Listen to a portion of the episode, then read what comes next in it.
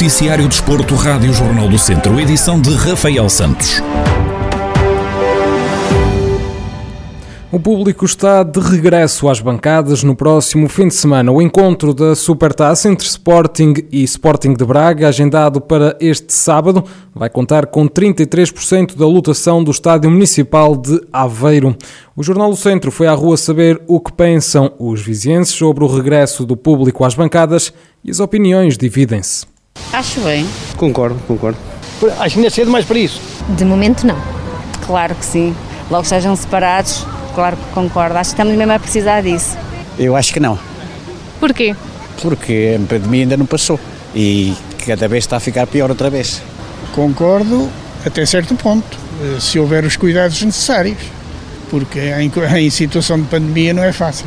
Eu acho que há uma boa solução para evitar multidões cá fora, porque tens sempre segurança dentro do estádio, mas que têm de ser muito mais seguros em termos de ter um teste e confirmação de teste negativo.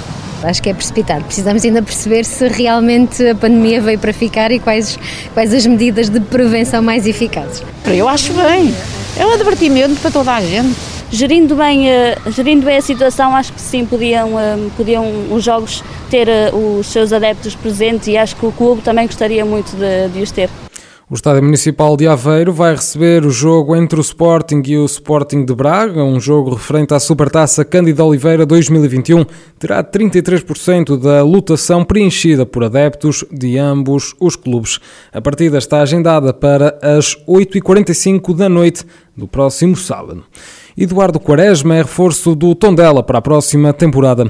O defesa central de 19 anos chega da equipa principal do Sporting num empréstimo que é válido por uma temporada.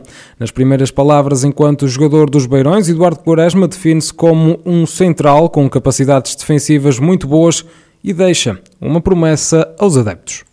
Cá fora, acho que já toda a gente sabe, sou, sou muito brincalhão, gosto muito de brincar, gosto muito de rir, mas quando, obviamente quando entro para dentro do campo tenho que ser mais sério, tenho que ser eh, agressivo devido à minha posição. Acho que sou um central eh, com capacidades defensivas muito boas, capacidade de sair a jogar também. Posso melhorar talvez seja cabeceamentos na, na área para fazer golos e de resto pá, posso prometer uma, um jogador comprometido com, com, o clube e que vai dar tudo por, por, por este clube e espero, espero dar algumas umas alegrias aos, aos adeptos.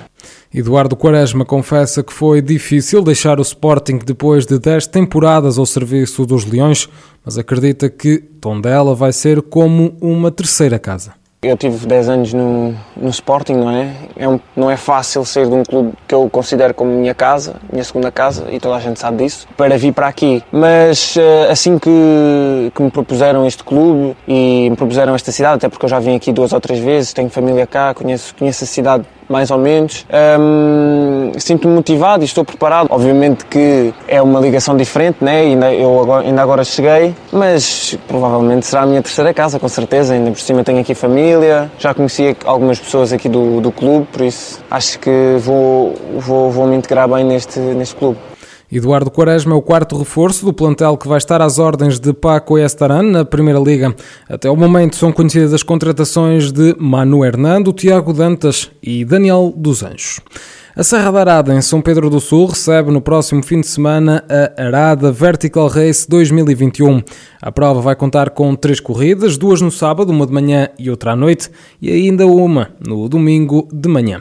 Sérgio Tavares, o responsável pela organização da Arada Vertical Race, explica em que consiste este tipo de prova, onde as corridas são de distâncias mais curtas, mas com muita subida à mistura. São corridas verticais, mais comum designados como quilómetros verticais, como as nossas serras não têm eh, as altitudes necessárias, necessárias para um quilómetro vertical uh, oficial são denominadas corridas verticais. Uh, não, não, deixam de ser menos exigentes por isso, são provas muito exigentes, porque é sempre a subir, não há descidas. partem do ponto A para ponto B sempre a subir. são provas em modo contra-relógio, ou seja, o atleta é contra ele mesmo que vai a, a competir para, para alcançar o, o, topo da montanha no, no menor tempo possível. E o nosso conceito, estamos a, a realizar para este evento, é um conceito em que são três provas um, num evento único, no, não é normal, é a primeira vez que acontece em Portugal, em que permite desfrutar da Serra, desfrutar da Serra da Arada em três vertentes completamente diferentes, três locais diferentes e em três ambientes diferentes, porque tem a componente da manhã com o nascer do sol, tem a componente do final do dia com o pôr do sol e a noite. Em tempos de pandemia, Sérgio Tavares assume que já começa a haver mais confiança por parte dos atletas e prova disso é o número de corredores que se vão deslocar à Serra da Arada. Da parte dos atletas começa a haver, uma, começa a haver mais confiança do que havia até há pouco tempo. Também a maioria deve estar vacinado e começa a haver uma, uma confiança extra. A título de exemplo, não temos o normal que seria num evento destes. Eh, mesmo assim vamos ter 150 atletas, que é muito bom para este tipo de competição que normalmente se junta cerca de 100 atletas e até estamos acima da média. E temos atletas internacionais, porque temos aqui cerca de 10 atletas que vêm espanhóis, inglês, norueguês, o que é sempre um extra e que nota-se que já não há um mês de viajar, ou pelo menos obrigatoriamente de viajar, e, e começamos a atrair o público normal que costumamos atrair de, de fora do país. São Pedro do Sul recebe então no próximo fim de semana a Arada Vertical Race 2021, uma competição que vai contar com três corridas distintas e onde duas delas são pontuáveis para os circuitos nacionais de Skyrunning.